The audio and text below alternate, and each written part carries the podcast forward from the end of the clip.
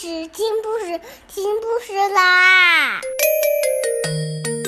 重要的事情说三遍，小屁哒啦啦，明天见！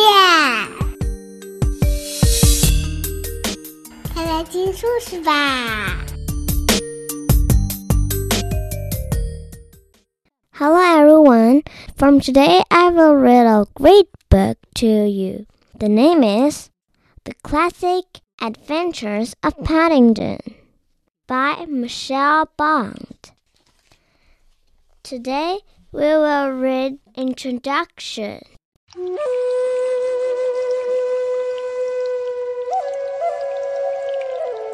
Life is full of ups and downs.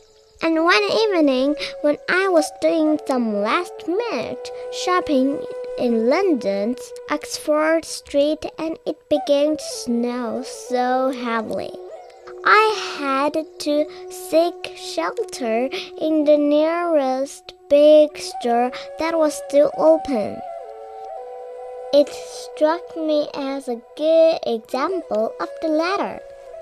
It was Christmas Eve 1956 and I needed a stocking filler for my wife. By then, I was getting rather desperate for ideas, and as I wandered disconsolately through an annually deserted toy department, I caught sight of a small bear sitting all by itself on a glass shelf. Had it been a doll, I wouldn't have given it a second glance. Not that I have anything whatsoever against dolls. But as the famous actor an expert on these matters, the late Peter Bull, once said rather dismissively, Dolls are always wondering what they are going to wear next. Whereas you feel your secrets are safe with a bear and you never know what they are thinking. He was quite right.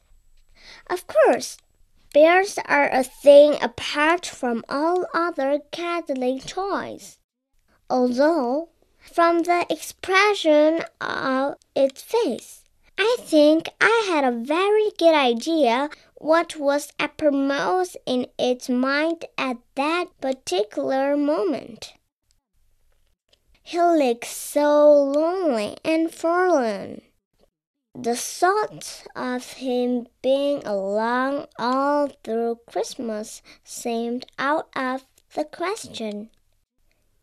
So, acting on an impulse, I bought him without any further ado. I little knew what lay ahead. The next day, looking very much at home. He took up residence on the metalopides of our one room flat near the Portobello Road. And because I had always wanted to use the name Paddington in a story, that's what we called him. After our nearest mainline railway station.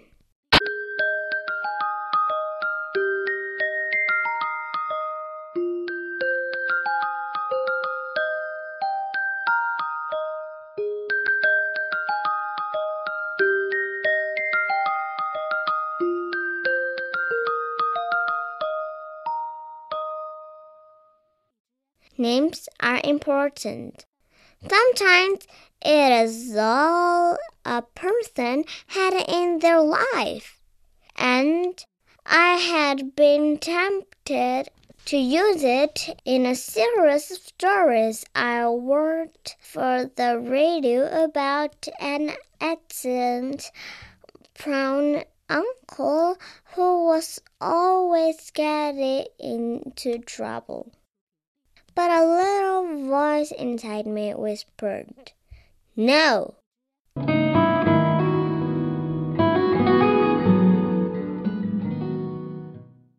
Writers should always obey little voices.